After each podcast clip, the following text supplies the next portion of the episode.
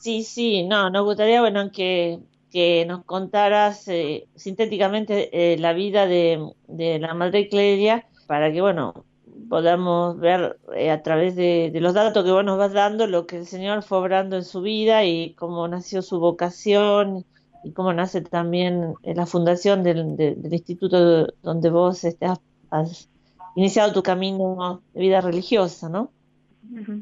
Muy bien. Bueno, eh, la vida de, la madre comienza en Italia, en Forlì. Ella nace en el año 1861. Es la tercera hija de la familia Merloni. Joaquín es su papá y Teresa Brandinelli su madre. Antes habían perdido dos hijos, eh, así que para la familia fue una gran alegría recibir a Clelia. Ellos en ese momento trabajaban en la casa de un conde, Fabricio, y la condesa Clelia, Mirenda, eh, que de ahí también ella recibe el nombre. Y en ese momento sus papás eran sirvientes de esa familia. Muy unido a este llamado a la santidad, ella recibe de sus padres el don del bautismo el mismo día de su nacimiento. Eh, y bueno, desde ahí comienza, digamos, eh, un poquito la historia de su vida que no fue fácil. esa alegría de recibirla se empaña, un poco se entristece a los poquitos años que fallece su mamá, eh, quedando Clelia al cuidado de su padre y de su abuela materna. Él vuelve a casarse nuevamente eh, con María Juana Boeri, que acepta a Clelia como su propia hija y le ofrece el cuidado maternal como si hubiera sido su propia mamá, al igual de que sigue recibiendo el cariño de su, de su abuela. Eh, ahí en ese periodo histórico el papá va mejorando económicamente, eh, su estatus social también va creciendo y se vuelve un rico industrial. Pero, digamos, en paralelo a este esta mejora económica y social, también se va alejando mucho de Dios, que es lo que va entristeciendo mucho el corazón de Clelia, eh, y se envuelve mucho con la masonería.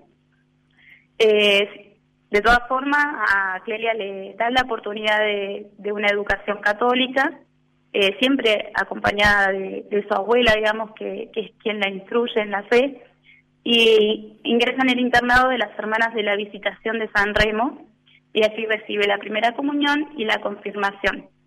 Eh, era muy buena alumna, se eh, destacó porque siempre era como entusiasta, le gustaba mucho aprender eh, también tenía un carácter fuerte, un carácter impulsivo y, eh, bueno, va adquiriendo eh, también por su educación un fuerte amor, digamos, al Santísimo Sacramento, a la Eucaristía.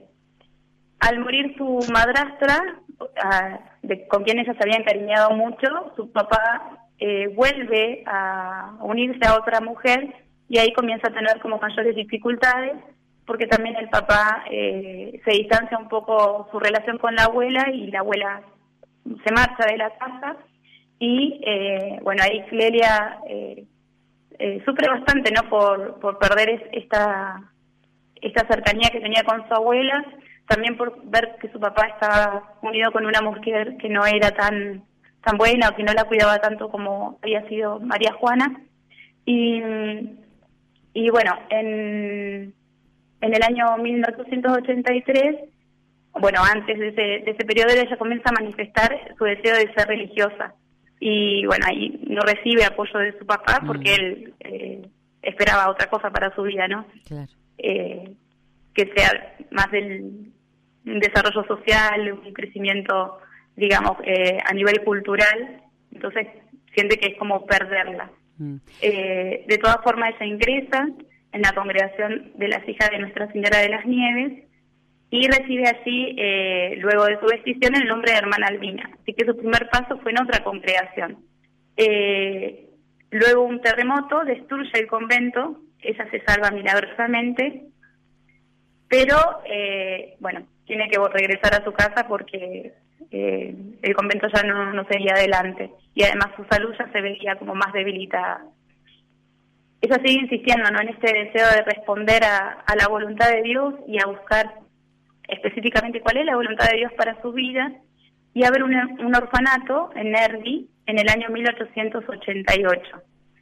Eh, bueno, ahí hubo dificultades en la administración del mismo, tuvieron problemas legales, del cual con el tiempo Madre Clelia eh, salió exonerada de, las acusaciones, pero se tuvo que cerrar. Entonces sigue su lucha, digamos, sigue su búsqueda y entra en la congregación de las hijas de Santa María de la Providencia, eh, que es eh, una congregación fundada por el hoy beato don Luis Guanela, y él destaca en Clelia un alma excepcional, ¿no? Eh, nace entre ellos un, gran cariño, un gran respeto y gran confianza. Y bueno, Madre Clelia se dedica ahí con mucho empeño en el cuidado de los, de los huérfanos. Eh, en su estadía en esta congregación se enferma fuertemente de tuberculosis y los médicos afirman de que ya no había posibilidades de que se sanara. En ese momento se le confía a su confesor que siente una fuerte inspiración, un fuerte llamado del Señor a crear una congregación eh, dedicada a la gloria del Sagrado Corazón de Jesús. Eh, si bien estaba debilitada su salud, los médicos no daban mucha esperanza de que sobreviviera. Su confesor le, le aconseja rezar y realizar una novena al Inmaculado Corazón de María. Bueno, las oraciones milagrosamente le devuelven la salud y con esto ella confirmó que realmente el Señor quería que diera un nuevo paso, ¿no? Que, mm. que se concretara ese sueño que había tenido de fundar una congregación en honor al Sagrado Corazón de Jesús. Hermana Betiana. Se eh, concreta. sí. ¿Cómo? No, no, sí. Eh, terminamos acá esta partecita para eh, darle lugar también a nuestros oyentes a que puedan comentarnos acerca si conocen esta, este apostolado, si conocen esta comunidad, esta congregación, allí no solo en La Plata, ¿no? sino en distintas partes del país, y si conocen a Madre Clelia. Pero, ¿cuántos obstáculos que ha tenido que, pasar Silvia, ¿no? Madre Clelia, impresionante para llegar a encontrar su lugar, digamos, dentro de, la iglesia. Sí, sí, se nota que verdaderamente fue un camino, digamos, que el Señor la, la fue probando, la, pues, posiblemente la, haya purificado interiormente y, bueno, son, son caminos especiales, ¿no? Porque siempre decíamos para, a ver, para dar a luz, porque es dar a luz, ¿no? Un nuevo instituto, eh, es como dar a luz, ¿no? Entonces se sufren dolores de parto. Hay algunos que sufren más y otros que sufren menos. Y, estos dolores eh, fueron morales, ¿no? Morales, espirituales, este, mm, de, distintas circunstancias familiares. Este, y, bueno, es, es, el modo, digamos, que, que fue sembrando lo que después sería el instituto, ¿no? Y yo a veces pienso que más, más sufren, después más... Eh, se extiende el instituto, más vocaciones tiene, ¿no? Es una, es como clavar la cruz, ¿no? Para que la cruz dé, de frutos, ¿no? Y, bueno, es, el misterio, digamos, de la gracia, ¿no? Que obra en la vida de las personas. Así que, eh, bueno, es, es, bonito que la hermana haya podido compartir con nosotros eh, esta, síntesis de, de, la vida de su fundadora, de, María, de Madre Cleria, que nos va también dando luz sobre el sentido de la cruz en nuestras vidas y de, lo que, de que, bueno, el Señor cuando nos llama puede, puede ser también un camino de un vía cruz, ¿no? Algunos más largos, algunos más cortos, pero es el camino del, del, cristiano, ¿no? Tomar la cruz de cada día y seguirlo y, bueno. Así es. Yo creo que, al menos de esta primera etapa, o de lo primero que nos está contando, creo que sacamos esto, ¿no? Está, eh, vemos esto en, el, en la llamada del Señor. Hermana, eh, es así, es así, Silvia. Qué, qué bonito esto de escucharte. La verdad que, que, nos hace bien a todos porque todos estamos en el mismo caminito, digamos. Eh, en este caso ya se nos adelantaron algunos de nuestros hermanos, pero eh, realmente el camino del cristiano es así, ¿no? Llevar la cruz todos los días y de distintas maneras, distintas, en distintas realidades. hermana Betiana, estoy viendo algunas fotos de la residencia donde Clelia Merloni vivió los primeros años de su vida y ahora entiendo porque es una casa muy pobre, la, donde ella nace y vive los primeros años con su mamá. y después, claro, yo decía, el padre es un rico eh, eh, empresario, hacendado, ¿no? Y yo decía, pero ¿cómo? Tenían una casa tan pobre, pero ahora, ahora entiendo, después de que muere la mamá, el padre empieza a, bueno, a tener otro, otra condición económica, ¿no? A subir de condición económica. Les propongo a las dos y a toda nuestra audiencia que nos está escuchando a esta hora, 13.24 minutos de este viernes 26 de octubre, que hagamos una pausita musical, pero que vayamos pensando Así como, bueno, recorrimos un poco la vida de Madre Clelia, que encontró su vocación después de un largo camino, ¿no? Y especialmente después de una novena, como nos contabas, hermana Betiana, al Sagrado Corazón, preguntarle a nuestra audiencia, en primer lugar, si conocen a Madre Clelia, si han escuchado hablar de ella o de las hermanas apóstoles del Sagrado Corazón de Jesús, de esta comunidad, y también que vayan pensando en su propia vida, cómo descubrieron su lugar en la iglesia o si lo están buscando a ese lugar en la iglesia. 0810 7 veces 7 es nuestro número de teléfono para que dejes tu mensaje grabado. Allí está Carito Chaín para atenderte. Podés enviarnos un WhatsApp 3518-171-593 o un mensajito de texto 3512-000040.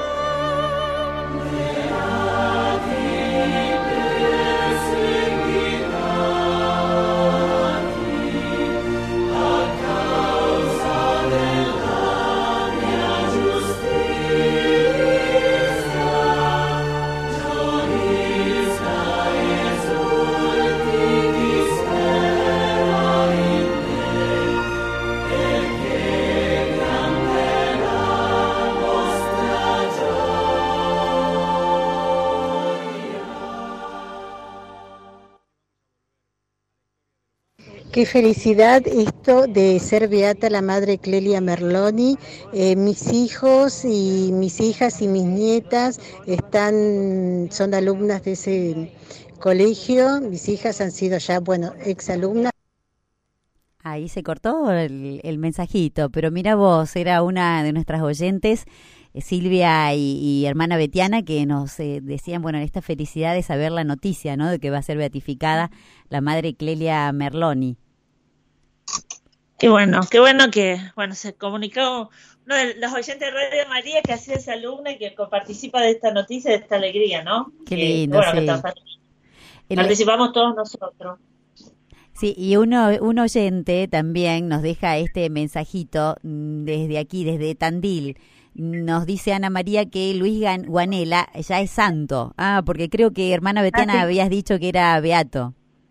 Sí, sí, sí, sí, ya es santo. Ya es santo, sí, fue canonizado, estaba viendo ahí en internet eh, este, este amigo de, de, Madre Clelia, podríamos decir, mm, fue beatificado, fue canonizado el 23 de octubre de 2011 por el Papa Benedicto XVI y cuya fiesta es el 24 de octubre, así que hace dos días fue la fiesta de San Luis Guanela. Mira qué, qué bueno, qué buenas cosas que vamos aprendiendo aquí junto a ustedes. Muchas gracias. Sí, y como una de las cosas que, que por ahí se destaca también, ¿no? Que muchas veces se dice que los santos eh, crecen eh, juntos, ¿no? Cómo se da este contacto eh, de personas que, que tienen este don especial de, de vivir la santidad eh, se dio con Guanela, también tuvo contacto con el Padre Pío. Eh, es, lindo ver también esto, ¿no? Como el Señor también a quienes va llamando y va conduciendo no deja solos, ¿no? Sino que también pone personas significativas en su camino.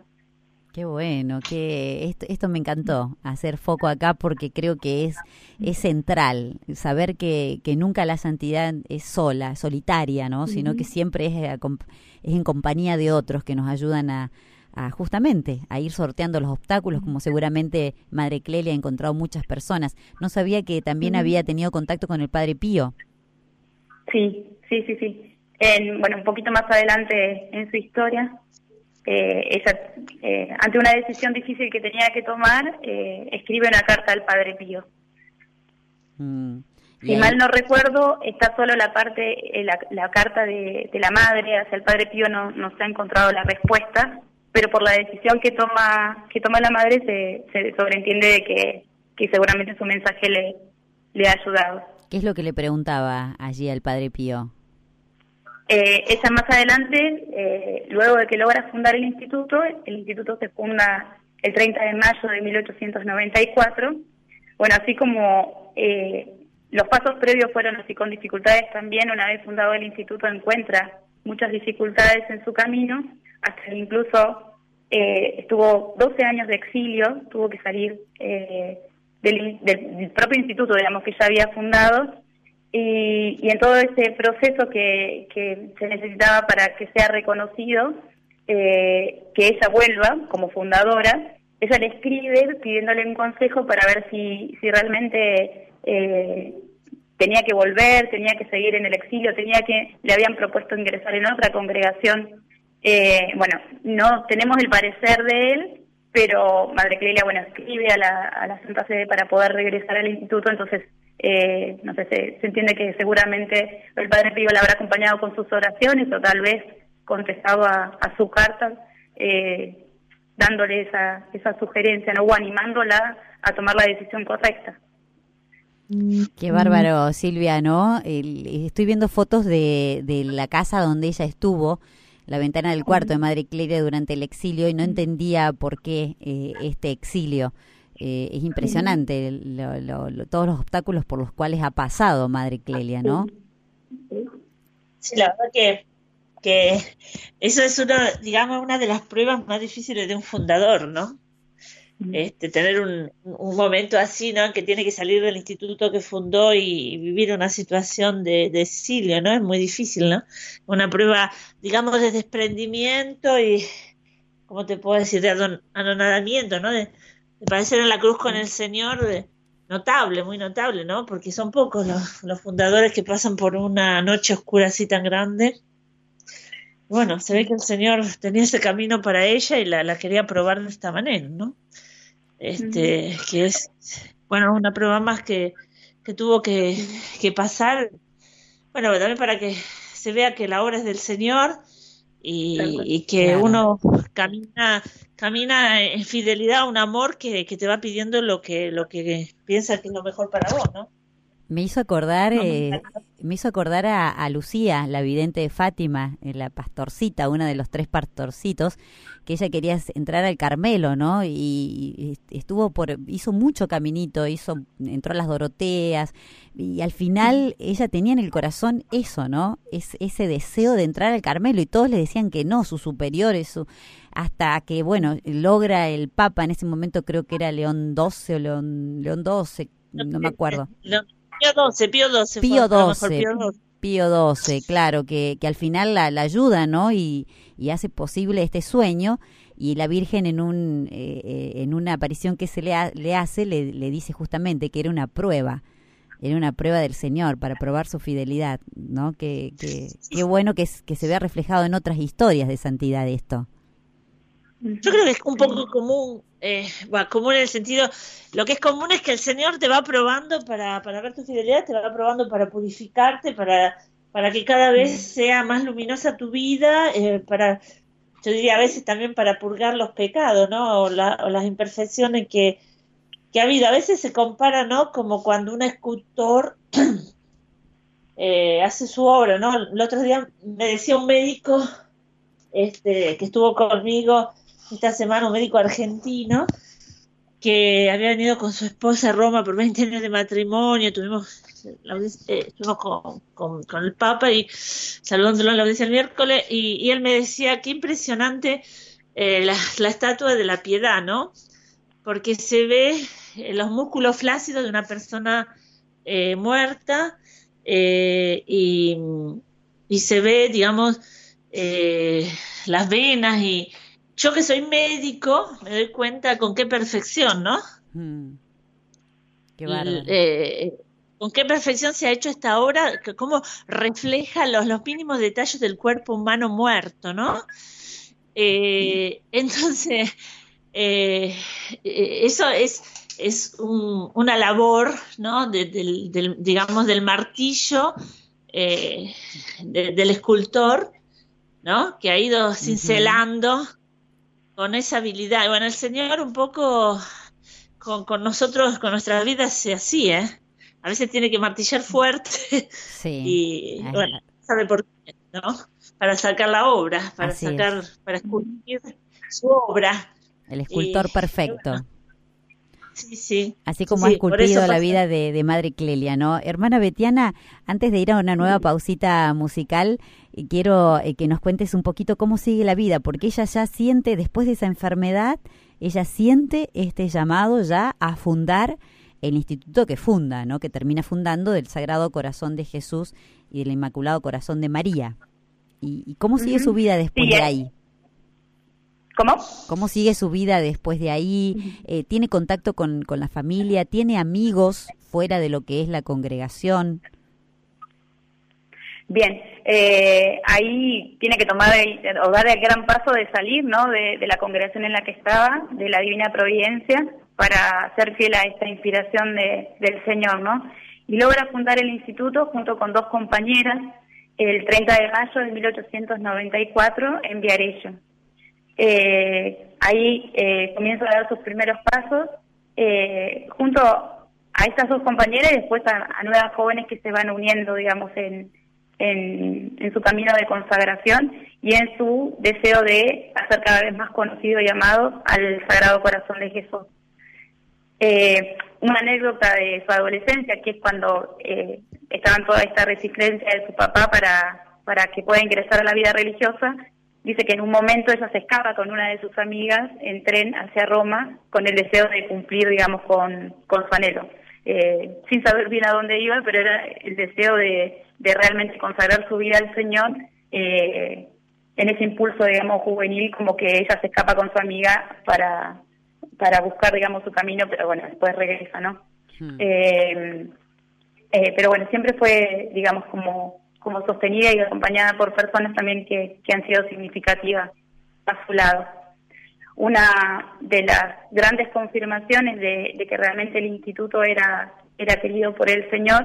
Ella pide un signo, eh, su papá ya comienza a tener su salud debilitada y bueno, estaba no siempre acompañándolo para, para que él alcanzara la conversión y pudiera, pudiera volver a, a Dios, acercarse a Dios. Y eh, es como, como lindo también ver en, su historia que su papá fallece en el mes de junio, que es el mes dedicado al Sagrado Corazón de Jesús, habiendo recibido el sacramento de la, de la confesión y recibiendo a Jesús en la Eucaristía como confirmando también que los sacrificios y las oraciones de Kelia eh, fueron escuchadas por el Señor, ¿no? Y el Papa también se abrió, digamos, a la gracia para, para volver a Él y para poder morir en paz. Nada queda en vano, ¿no? De lo que uno puede, lo poquito que uno cree que, que hace, el Señor lo hace grande, ¿no? Lo, lo, lo, triplica. Bueno, acá nos quedamos, Silvia, si te parece. Eh, hay un mensajito de Marina de Santa Teresita, Partido de la Costa. Dice, recién conecto la radio, pero quiero compartir que conocí sobre Madre Clelia a través de las hermanas en los encuentros de jóvenes de San Miguel del Monte y Maipú, diócesis de Chascomús. El 20 de octubre fue el último encuentro y ahí supimos de su beatificación. Nos cuenta Marina de Santa Teresita, Partido de la Costa. Muchas gracias, Marina, por, eh, por este mensajito. Vamos a una nueva pausa musical. Estamos recorriendo la vida de Madre Clelia Merloni, esta italiana, fundadora del Instituto Apóstoles del Sagrado Corazón de Jesús, que va a ser beatificada el 3 de noviembre. Estamos con la doctora Silvia Correale desde Roma y con la hermana Betiana Palacios de las Hermanas Apóstoles del Sagrado Corazón de Jesús. Hay una preguntita, podés dejarla al 0810 7 veces 7, dejar tu mensaje grabado. ¿Cómo descubriste tu lugar en la iglesia? Yo soy para Dios, todo para vos, solo para vos. Yo soy para mi nombre y el dibujo de la huella digital que delinea mi identidad. Mi historia y el camino que he tenido que abrazar, mi cansancio y el deseo de llegar. Y mis anhelos mi más profundo sueño, cada suspiro de mi corazón es tuyo. Todo para vos, solo para vos, yo soy para para vos, solo para vos, yo soy para Dios. Mis manos y el esfuerzo cotidiano por el pan, la cosecha y la siembra. Mi cuerpo y mi alma, mi salud, mi enfermedad mi virtud y mi debilidad y mis afectos. A quienes yo más quiero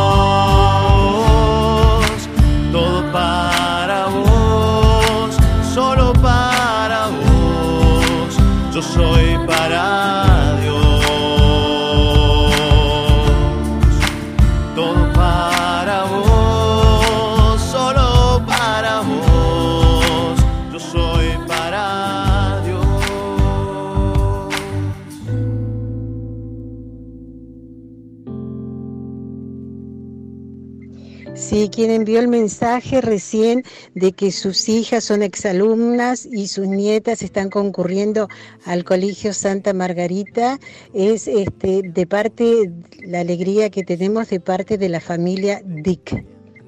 Hola Gaby, buenas tardes hermosísimo el programa como siempre y bueno, quiero contarles que soy exalumna del colegio Santa Margarita María de la Coque. Tengo gratísimos recuerdos, vivo muy cerquita del colegio, a apenas dos cuadras y bueno, estoy muy emocionada con este tema tan tan hermoso, con la beatificación de Madre Clelia, así que bueno, estamos en continuo contacto con las hermanitas y bueno, realmente nos, me hace muy, muy feliz todo esto. Muchísimas gracias por todo. Gracias, que tengan unas buenas tardes. Muchas gracias. ¿eh? Los dos mensajitos eh, que escuchábamos, eh, Silvia y hermana Betiana, ¿pudieron escucharlos? Sí, sí, sí, yo lo escuché perfectamente y me parece muy, muy bonito que las exalumnas este, tengan estos recuerdos gratísimos de la escuela, algo muy positivo. Yo también soy alumna de un colegio religioso y también tengo muy buenos recuerdos de los años que pasé en la escuela, así que creo que es un signo también muy muy bonito, eh, muy importante, ¿no? Para el testimonio que se da y el, y el carisma de la fundadora que se vive, eso es este es el mejor signo, ¿no? De, de que siguen las hermanas eh, viviendo o intentando vivir el carisma de la fundadora y tratando de, ser fieles al Señor, ¿no? En, en, esa opción vocacional. Bueno, y ya que estamos, le preguntamos a la hermana Betiana, si te parece, Silvia, eh, cómo conoció ella a Madre Clelia especialmente, y después hacemos una síntesis de su vida. ¿Te parece, hermana Betiana? Que nos cuentes algo personal. Sí, estaría buenísimo. Eh, bueno, yo estaba, estaba pasando por un momento difícil de, de mi vida, digamos, y mm, estaba estudiando profesorado de historia acá en, la ciudad de La Plata. Me faltaba el último año, cursar el último año. Y bueno, mi familia vive en Punta Alta, eh, yo nací allá en Punta Alta y necesitaba quedarme este último año en La Plata para terminar los estudios. Y como ya eh, el porcentaje de la carrera me habilitaba para poder dar, dar clases, un profesor mío del instituto me, me, me dice si él eh, se jubilaba, si quería que, que pidiera en la escuela para que me pasaran sus horas de historia para poder dar clases. Y mm, yo le dije que sí, porque estaba buscando trabajos y bueno, ahí eh, comencé a trabajar acá, en el Colegio Santa Margarita, en el año 2012, 2012, 2013. y bueno, y el, Señor me fue acercando a las hermanas, comencé a, colaborar con ellas en el trabajo de la pastoral, en el grupo de jóvenes misioneros. Y un día, después de dar clases medio año, bueno, me pidieron si podía pasar a la secretaría.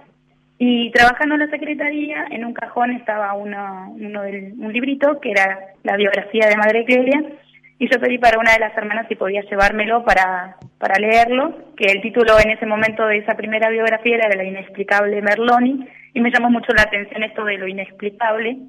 Y bueno, al leer su historia es como, como que me entusiasmé y no podía como parar de, leerla y me sentía identificada con, eh, con algunas eh, experiencias vividas por la madre y lo que más me sorprendió fue su perseverancia. O sea, se le cerraban puertas, eh, la calumniaron mucho, sufrió muchísimo, muchas pérdidas significativas en su vida, pero su perseverancia y su humildad, su gran humildad porque siempre buscando, digamos, la respuesta en Dios, ¿no? La respuesta de lo que el Señor quería para su vida y el en todo, digamos, honrar el corazón de Jesús.